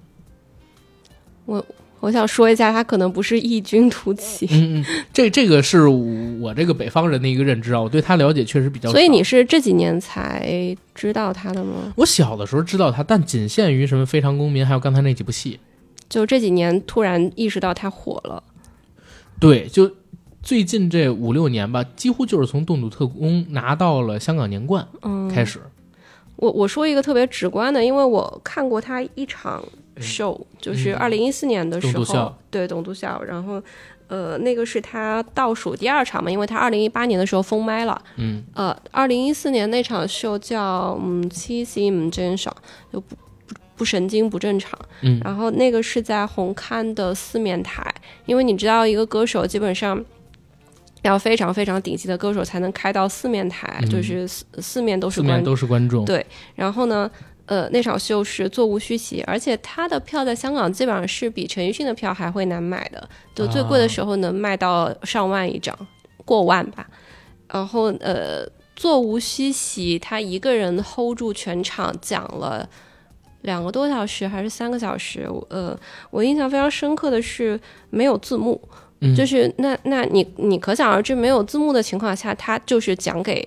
自己家人听。嗯，我的那个感觉就是那个场子非常大，但是那个那个那场子非常大，但是他那个气氛又非常的 OK 呀，非常的家里人。啊就是我他讲的都是呃香港人真正自己的困境，因为嗯香港人这几年很爱他，是因为他一直在不停的讲香港人面临的呃一些身份问题和政治困境。具体的大家可以自己上网搜，就是这这个可能是我的语言我没有办法传达出来的精彩，呃。但呃，我我我周围的香港朋友每次跟我说到黄子华，一方面是说他真还真係好笑，另外一方面也是觉得嗯他真的好有内涵，然后反复跟我讲他是学哲学出身的，嗯嗯，所以他非常学哲学。对对对，所以他非常有思辨精神。他其实讲的不但是呃我们刚刚说这些所谓的身份认同啊、政治困境啊，他其实讲了很多都是呃老百姓自己的一些小小的。痛楚啦，嗯这个肯定是从他自己的自嘲开始啊、包括讲自己的娱乐圈血泪史，然后讲，呃，可能讲也也也讲职场打工人的辛酸，职场 PUA，、这个是他很早很早之前就开始讲的，然后会讲一些男女恋爱中的酸楚，嗯，都是一些呃很小的事情，他能够讲的非常的呃有趣。而且粤语这个“动度效”一词也是他发明的，是吧？我看这个百科上是这么讲的。董都笑应该是他发明的，董都就是在粤语里面就是站立的意思。他因为他本来就是一个音译嘛，stand up comedy。嗯嗯，有点像国内的脱口秀，其实就是国内的脱口秀，就是另外一脱口秀个译名。对对对，就是脱口秀啊、我自己呃其实跟你们两个相比哈，我对于黄子华的了解可能就更少。我小时候，他在我的印象里很长时间就只有一个，嗯就是《壮王宋世杰二》里面的大反派。对，然后我当时是很喜欢张达明的，嗯原因是因为《壮王宋世杰》在那部戏里头有一个特别好看的老婆，是嗯郭爱民扮演的。对，我也一直非常的嫉妒刘青云。嗯，那我因为爱屋及乌啊，所以也喜欢宋世杰，嗯所以我就特别讨厌这个黄子华扮演的这个角色，我觉得忘恩负义至极。嗯嗯，但是对于他的喜剧作品，我其实看的不多，也是最近一段时间，包括去年的他那一部《范系攻心》，嗯然后到呃今年的《毒舌律师》，我看了以后，我再抽时间去看了一点他的动笃笑。他的那一个动笃笑给我最直观的感觉，不是像现在国内的任何脱口秀，他就是像海派清口，就是周立波嗯当年做的那个东西。呃，我讲真，我一直觉得周立波是国内脱口秀先驱来的，虽然人有问题啊。嗯嗯嗯就是周立波当年的海派清口，我是特别喜欢看的。嗯我在想，虽然我们作为大陆人的身份嗯去看他的那个动笃笑，其实是隔着一层的，是而且有一些他的观点表达，作为大陆人，其实我说实话，心情是稍微有点复杂的。嗯但这个具体怎么复杂，我就不赘述了啊。是确实是有点复杂的，但是呢，你又不能说他表达的不对。对。但我现在回过头来去看，我一零年左右去看周立波的那个《海派清口》的时候，他有几个，比如说笑笑侃三十年，啊，对，他笑侃三十年的时候，就里面就讲到了很多跟时政相关，甚至是领导人的一些梗。嗯那些梗，我相信只有我们大陆人可以笑得出来。是而且里面的很多东西是非常有意思的。你现在拿出来看，也是前无古人后无来者了，嗯后面也就没有了。自他之后也，我在大陆就没有看过任何一个人敢在那么大的场子里面讲那样的笑话。有一个嗯现在不是不知道能不能回国吗？那样大的场子，在中国啊，讲那那种笑话，是是对吧？是，嗯，所以你看，黄子华二零一八年也得封麦了，他不封麦也不知道该能讲什么了。对，因为动笃笑这个艺术，或者说 stand up company 这这种东西，要调侃跟冒犯，不是或者说脱口秀这种东西，嗯一旦他联系上时政，加上现在的环境，他就很容易踩到一些边界。嗯，你不要说时政了，你现在去看黄子华二零零几年或者是九几年的董笃笑，你可能作为一个女性，你也会觉得被冒犯。按现在这个啊 道德观去讲啊，他连林妹妹都要都要都要冒犯一下的。是，林林妹妹指的是那个就是林林黛黛玉哦对对对哦，我还以为是具体的某一个香港的人呢，嗯，嗯，我我以为是那四字的姓林的。是，我讲的一个比较大的感觉就是，其实他每一个阶段的动主像，因为我看、我也是抽了几段看的，嗯，然后找的都是在油管上找的有中文字幕的版本。是是，我也是，呃，我看那些动主像呢，它有一点就是，它不像相声，相声有一些相声呢是包了浆的，嗯，就万年不变对，啊。比如说姜昆老师在有具体的梗前几年的这个春晚上表演的那个相声，那是也是大包浆的故事，盘出浆来了。对，但洞笃笑之所以好笑，或者说之所以有意思，就是因为他每每隔一段时间，嗯。他讲的点肯定就是跟当下嗯。休憩相关的。而且还会现挂，特别多的现挂，跟着观众的反应临时加一些东西，呃，所以我在看他的这个 show 的时候呢，有一个感觉就是他对于一些事物的观点嗯。也是在不断变化当中的。对，从最开始对于某一部分群体有极强烈的一些呃偏怎么说呢偏见，嗯。到中后期他其实也在纠正他自己。嗯，不断的理解加呃深，没错，呃，当然这个我觉得情有可原了，因为你看九十年代初的那些港片里头，有很多，包括我们之前有讲的《富贵逼人》系列，那里头是怎么讲从大陆来的一些亲戚朋友的，对吧？是。我我这里举一条啊，你呃，你可以把它删掉，或者你觉得不好就把它删掉。嗯呃，我看到他就很早期很早期的有一个小的段子，他就说，呃，不能讲。嗯 你是不是要哎但他讲报纸但他那个？不是，我讲的是我讲的是他，我本来已经想，我觉得应该是没什么东西了，算了算了算了，不好讲但讲真，香港人香港人现在记住黄子华的还是就是他会批判的某某一部分群体的那部分内容，嗯然后他现在可能有一些变化，了，有一些反而有中立点不太喜欢他，是吗？不是不是反而不喜欢他，就装听不见。我不知道这是不是他也是决定不讲的原因，而且你会看到他，他每每一场秀做下来其实是大汗淋漓，非常身心疲惫的，因为，这其实两个多小时，我天，我都不敢想。对，因因为其实是要发他非常花力气去控场，他嗯。要对观众的每一个反应有这个预期，以及观众这个大笑的反应出来之后，他又要给一个一个一个肢体动作来给观众、呃嗯。把这个包袱给搂下来，红磡四面台是几万人的场，一万多人吧，一一万一万两千人的样子。他自己一个人，然后不需要搭档，就两个多小时。对，嗯，也不也没有任何提词器没有，啊、那那真的非常非常的厉害。对，这个肯定是他，因为他通常大概是四年出一部作品，可就他他就是花四年的时间不断打磨他这这一场的台本吧，我理解。嗯，我我我觉得这个对他消耗也是蛮大的，所以其实他可能个人一直最大的理想还是做演员吧。是我看到他就是上智云饭局，他是说自己一直想做演员，嗯，而且他一直想成为马龙白兰度那样的性格演员，这辈子从来没想过做喜剧，但是回就回来之后，他还是编剧出身，他先做了一个戏是黎明跟这个许冠文演的，叫《神算》，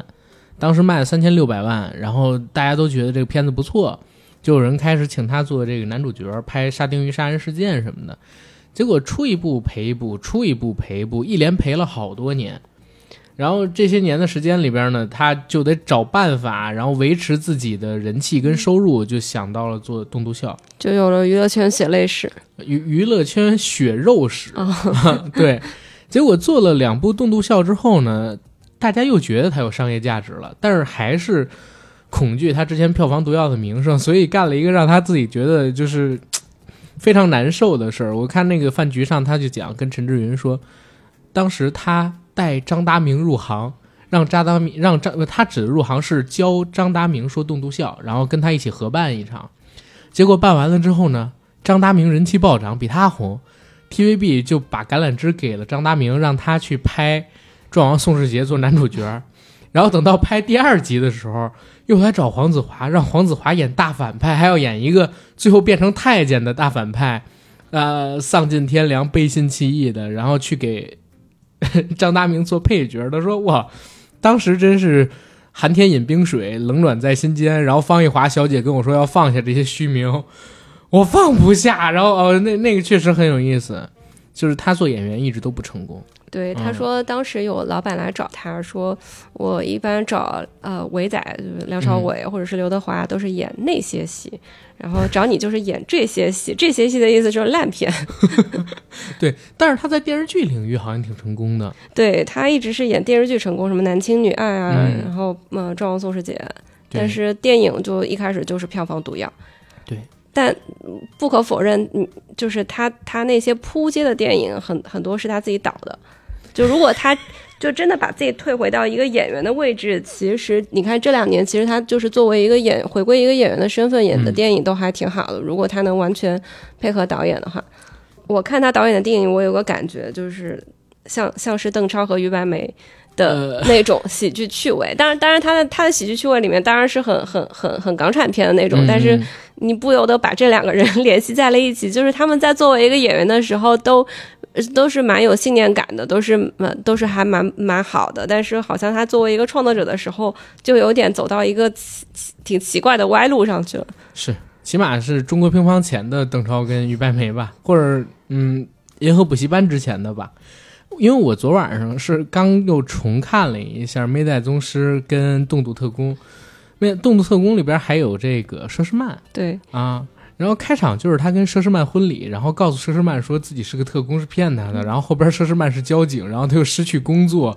总之就各种离谱。然后《妹代宗师》里边是传承了八百年的功夫世家，只有十年有真功夫，剩下七百九十年都是装腔作势，然后去骗人的骗子。呃，怎么讲？有一点点为了做节目强行给自己喂屎的这种感觉。看那两部片儿，对，而且《灭代宗师》好像是他卖楼去拍的片，就是我我我哪怕我房子都不要了，我都要把这个片子拍出来。是哦，那那他确实是有这个梦想在的，就是想要拍一个，可是。这两部片子票房其实也挺成功的，对，可见但就是香港人对黄子华是爱到什么样一个地步？对，有我这么说或许不太对，他有没有一点点像最顶峰时期那种郭德纲在中国观众心中地位，但是又比郭德纲文人气质多了？嗯，我觉得国内好像不太找不到对比的人，或者对比就是阿波啊。在他没有封之前，不，你你要你要你要在国内找一个影视影视双栖，呃，不是影视双栖。立波最顶的时候挺影视双栖的，说实话，立波他他有演过《王先生欲火焚身》，九零年那个。他之前他后来还跟那个李立群演过，呃，王教授和他家的二十八个保姆。对，然后他演的是王教授的儿子，对，演的还挺好的，正经演那种上海市井小民。小时候你们有没有看过一部戏叫《三毛从军记》？是一个漫画感特别特别强的一个上海电影。嗯，然后那个戏的导演还有一部续作叫《王先生欲火焚身》，也是改编自一个民国漫画的一个电影。周立波在里边是主角之一。我看过那个戏，那个戏更挺对不起他的名字，对吧？就是《王先生之欲火焚身》，它里面有一两个角色，他的鼻头特别的大，就是非常的漫画的那种感觉。哎，其实这儿真说一嘴。像《三毛从军记》那样好看的，就是从漫画改编的电影的那种，再也没有过。巧奔妙逃之后好像就没了，你知道吗？对，巧奔妙逃我觉得都挺挺失败的啊，跟《三毛从军记》是比不了，比不了，比不了，比不了。对，然后黄子华确实在大陆你很难找到一个能跟他去比的人，而且好多人都觉得他大器晚成，其实他真不是，他比周星驰大两岁。现在还有人说周星驰的接班人出现了，那是纯粹扯，你知道吗？只是他保养的好，他头发没白。哎，但我是从黄子华这一点哈，我嗯想到，比如说现在我感觉香港市场上或者香港人民喜欢的这些影星嗯，和大陆人完全变淡了。差的还是挺远的。对，比如说黄子华，呃，黄子华都算好的，嗯，呃，然后我不知道对不对啊，这个请朱朱老师指正。我都离开这么久了，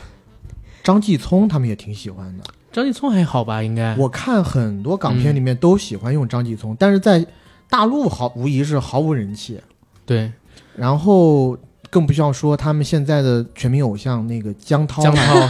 江涛是吧？这个 这个连夺几次最佳男歌手啊，已经。我一看到江涛的名字，我就想到那个《武林外传》里头，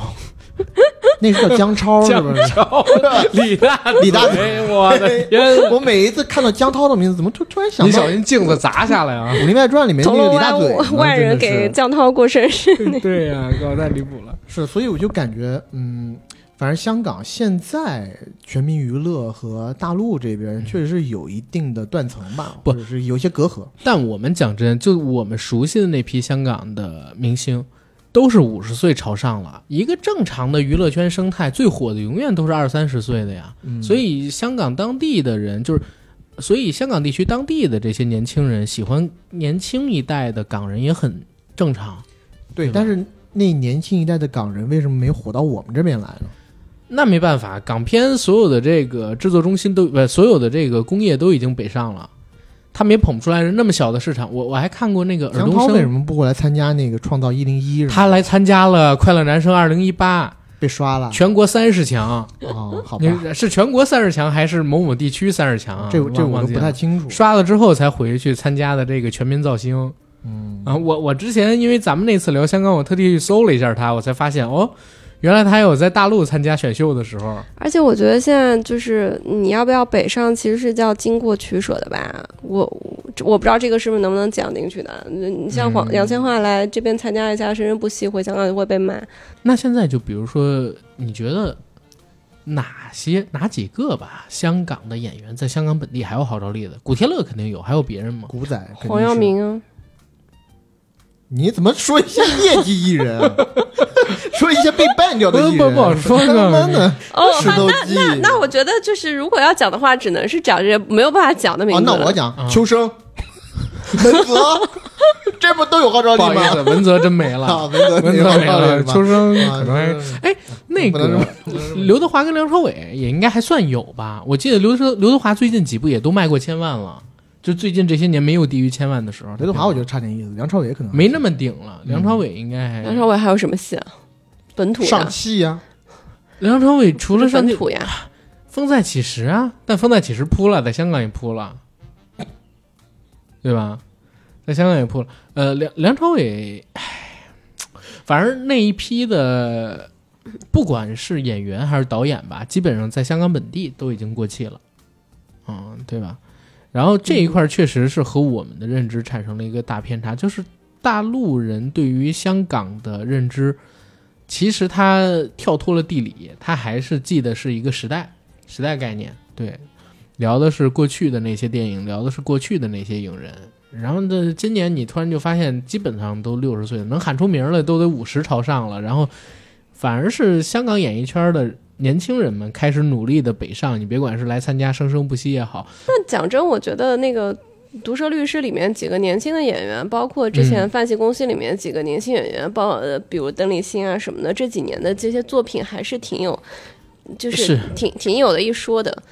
是，但是你在大陆没曝光啊，对吧？就是，呃，我我我我其实想说的是，嗯你看啊，就是《毒舌律师》和《泛戏攻心》都是非常非常本土的电影，我觉得也是他们本土意识的一个崛起。就是这个这个，对对对，就是当然不是说这些演员走到能够成功北上才算是某种成功，他们能在本土突围也是也是一个成功了。对而且我在想，是不是香港已经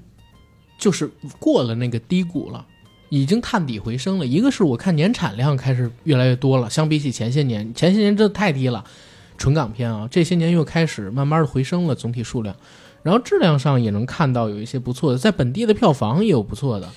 我我这边想分享一个数据，因为我在看这个香港电影票房榜，嗯，呃，我发现前几十名确实是被好莱坞学习，对，好莱坞占了绝大绝大多数，大概嗯百分之八九十都是美国电影。嗯嗯然后华语电影第一名就是我们刚刚讲的《毒舌大壮》，因为它破了一亿港币。嗯。第二名就是《明日战记》，嗯。八千一百万港币。第三名就到了《范西攻心》，也是黄子华的，七千七百万港币。嗯所以你看，《范系攻心》和《明日战记》中间只差了大概三百万港币，而这两个电影的造价的差别那是天差地嗯，别。太。多了。然后再到下面一个华语电影，就到了《寒战二》了。嗯，是六千六百万。再下面一个香港电影，其实也是呃去年还是前年的梅艳芳，也是嗯安乐出品的哦。对，梅艳芳之后，华语片的第六名其实是台湾电影《那些年我们一起追的女孩》啊，对，完了以后就是《功夫》《少林足球》《叶问三》，嗯然后就是你喜爱的大哥的两部了啊，《警察故事四》《简单任务》以及《红番区》，再就是《美人鱼》，再是《无间道》。嗯然后后面就是一些很老的片子了，《无间道》之后，《无间道》之后就是《赌神二》了，嗯，九四年的电影了。是再后面就一大批特别老的华语电影。是，但我这必须说一嘴，大哥刚刚有一个记录被子华超了，就是红番区保持的一百二十五万观影人次记录，这是九十年代观影人次最多的香港电影，一百二十五万。OK，那就更凸显黄子华的牛逼不。，就说大哥在九十年代的香港的统治力。好了，我知道没人在乎。我只能只能说，过去还是类型片当道嘛，那现在只能是是现实题材和有所表达、有所指的东西才能嗯，打中观众的心。但是前两天我有一个好玩的事，我看香港机遇，就是周震基他做的一个类似于视频播客吧，采访一些文化名人的节目里边，他提到一个事儿，说这个香港电影其实有三条路摆在现在，一条呢就是大陆的合拍片，然后再有一条呢就是在本土，然后做一些更有岗位的这种小成本的电影。然后再有一条机遇是隐性的机遇，就是陈可辛挖出来的这条路。嗯，我们现在说的好莱坞的流媒体资源，然后真正的再开辟出一条题材不受限，然后恢复香港荣光的这么一套呃影视作品。我不知道大家怎么看这个机遇，但我自己还真是觉得，韩国作为好莱坞电影的孙子，香港电影的儿子，韩国的这个电影或者说影视产业真的抓住了流媒体全球化的这么一个趋势。借着好莱坞的资金，这两年攻城略地。我最近不只是看了我们说的这个《游游戏》啊，等等等等的韩剧，我还看了几个特别好看的韩综。嗯，一个叫《寻宝猎人》，是《鱿鱼游戏》的真人版；还有一个叫《体能之巅百人大挑战》，嗯，也是类似于《鱿鱼游戏》这样赛制的一个综艺节目，嗯都是在奶飞上播放量当时排到第一名的。按理说，香港哪怕整体的工业北上，还是有很多好的演员啊，然后幕后人才啊留在当地的。借着这机会，没准儿就真的趟出一条路来，发展他们类型片的优势，对吧？嗯，我觉得就像刚刚猪猪讲的一样，现在好像不光呃，现在好像不管是香港还是大陆，大的制片厂都想要去做一些现实题材的电影。嗯但是你如果是做现实题材的电影，或者说跟社会高度绑定的电影的话，你就注定走不出去。就所谓的你中国文化走出去，就是永远是一个空话。中国的这种影视产业内容想要走出去，一定是类型片，这类型片是放之天下皆准的一个，呃，我觉得一一句话吧，嗯嗯就你一定要降低别人的观影门槛。嗯，你一旦跟社会的这种议题高度绑定的话，你除非是，比如说西方的某一些呃领域和我们是有，相像的的地方，或者说比如说我们看《摔跤吧，爸爸》，对。啊，他们的社会跟我们的社会有一些高度一样但，那也是类型片，对现实题，材类型片，对。你只有类型片做得好，你才能真正的走出去。那，韩国，我觉得他就是做得好，而且类型片可以一九养八七，养一些工业。嗯。对吧？你讲到底，类型片就娱乐嘛。对所以嗯，只有类型片做得好，我我觉得这电影工业才能比较完完善。呃，我自己当然我这个想法我不知道对还是不对啊。嗯我我通常觉得类型片做得好了，你返回来去做一些有社会影响的片子，嗯，或者说一些现实主义题材的电影，嗯，可能并没有那么的难。其实就是两条腿走路，一条腿长了，另外一条腿肯定也不行，对吧？要不然就跟着一起长长，要不然就变瘸子。对，你就说春节档上的这个《流浪地球二》，嗯，我觉得就是一个很好的类型片。是是，嗯，而且还是有中国特色的类型片，价值观特别的中国。对，而且你之前可能也没见过这种科幻编年体的作品，嗯，这是非常大刘刘慈欣风格的一个电影。对，虽然是郭帆导演导的啊，嗯，OK，行，我觉得关于《毒舌大壮》这个片子，其实我们也聊了很多了，然后包括黄子华，我们后边也进行了一点点简单的延伸讨论吧。毕竟我们三个人可能对于他还不是特别的了解，期待以后吧，就是有更多的有识之士发掘到这个紫华神，给他做更完整的普及，面向大家的。然后这部电影还是推荐。回到我们节目一开头说的那句话，这是一部非常提气的好片。不管它有什么样的缺点，但它一定能完成让你在电影院爽、炸、喊出来啊、宣泄的这种快感。所以有兴趣的朋友们走进电影院去支持这样一部好电影。那我们今天的节目到这儿就结束了，好吧？然后节目的结尾做个广告。我们节目硬核电台已经在全网各大播客平台同步播出，欢迎各位收听、订阅、点赞、打赏、转发。我们也欢迎在微博平台搜索“硬核班长”以及 “AD 钙奶爱喝奶”，关注我们的官方媒体账号。想加群的加 J A C K I E L Y G T，让我们的管理员拉您进群，和我们一起聊天打屁。以上信息我都会写在本期节目的附属栏里，欢迎大家加我们。然后到这儿了，拜拜。拜拜。拜拜。